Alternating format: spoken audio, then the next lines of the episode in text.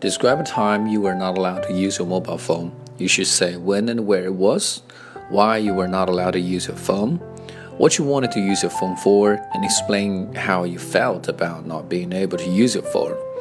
The question reminds me of the time when I flew from China to Australia about six years ago, which was the longest non-stop flight that I've ever taken, taking me over 13 hours.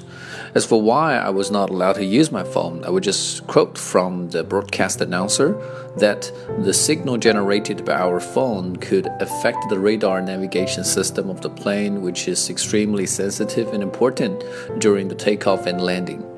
When the plane entered the stratosphere, I saw people taking out their iPads and Kindles, so I thought maybe I could also use my phone. But just when I took out my phone, a flight attendant came over and told me that mobile phone was not allowed to use and that even other wireless devices could only be used in flight mode. I obeyed the rules and didn't turn on my phone.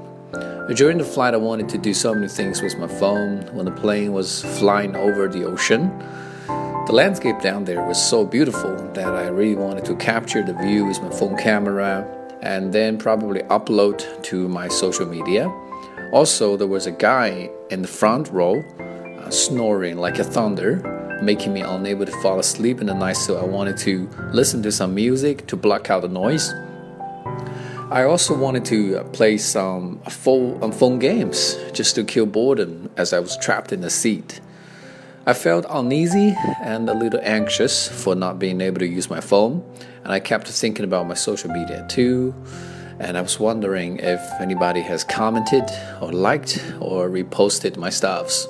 As the plane was descending, I already have my phone in my hand with my thumb rested on the power button, and as soon as the plane touched the ground and started taxiing, I pressed the power button, and the first thing that I did was open my social media and posted a picture of the airport with the location suggesting where I was sending the picture from.